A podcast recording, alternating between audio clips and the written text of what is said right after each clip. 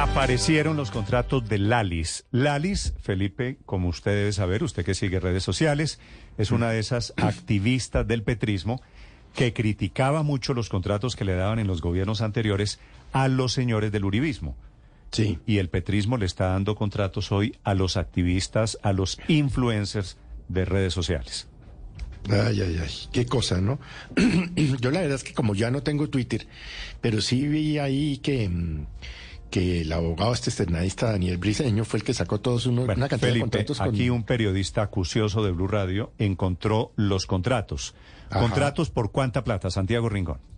¿Qué tal, Néstor? Muy buenos días. Sí, señor, son dos contratos. Vamos entonces por partes. Mire, uno que firmó en octubre del año pasado para ejecutar en un periodo de 65 días, es decir, ya lo terminó, y por el cual se le pagó a la influencer conocida como Lali. Su nombre es Laura Daniela Beltrán Palomares. Se le pagó por esos 65 días 10 millones 645 mil pesos para cumplir ocho funciones. La principal de ellas era asesorar la producción de contenido digital en redes sociales enfocada en TikTok. Eso con Colombia Compra Eficiente. ¿Sabe qué es lo más llamativo, Néstor? ¿Qué? Que entramos al TikTok de Colombia Compra Eficiente y no tiene ni un solo video y apenas tiene nueve O sea, seguidores. a ella le pagaron. ¿Cuántos?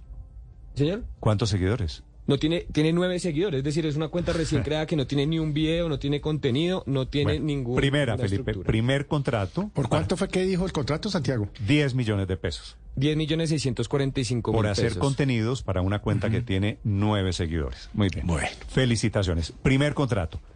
O Sí, sea, sí. pero no hay contenido, fuera de todo. O sea, no tienen seguidores, no tiene contenido. Esta es plática tirada a la basura. Segundo contrato, Santiago. Entonces, bueno, ese contrato le adicionó solo esto, por ejemplo, en el informe de ejecución, que es lo que presentan todos los contratistas una vez cumplen sus tareas, dice que participó en seis reuniones, una de ellas un taller de narrativas que di- dictó la propia entidad Colombia Compra Eficiente. Pero el segundo contrato, Néstor, es un contrato por 11 meses. Y esto es lo primero llamativo, porque Colombia Compra Eficiente junto a la función pública son los que han venido diciendo que los contratos solo por cuatro meses, pero en su caso firmó uno por 11 meses con esta influencer. El precio, 51 millones 596 mil pesos.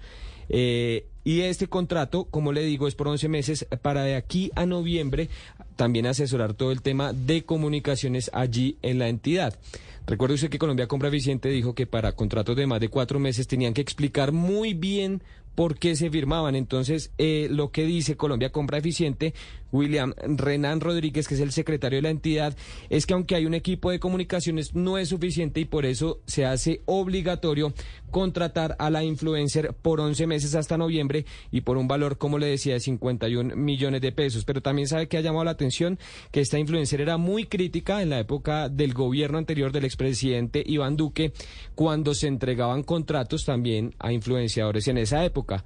Por ejemplo, en esa época criticó muy duro a Natalia Bedoya, que terminó con un contrato en el Ministerio del Interior y le decía, por ejemplo, a nosotros no nos indigna que tengas títulos, te felicitamos, el problema es tanto dinero en tan poco tiempo, me encantaría saber qué fue lo que hizo por ese monto. Cuestionaba en ese momento Lalis, que hoy ahora es contratista de Colombia Compra Eficiente en esto.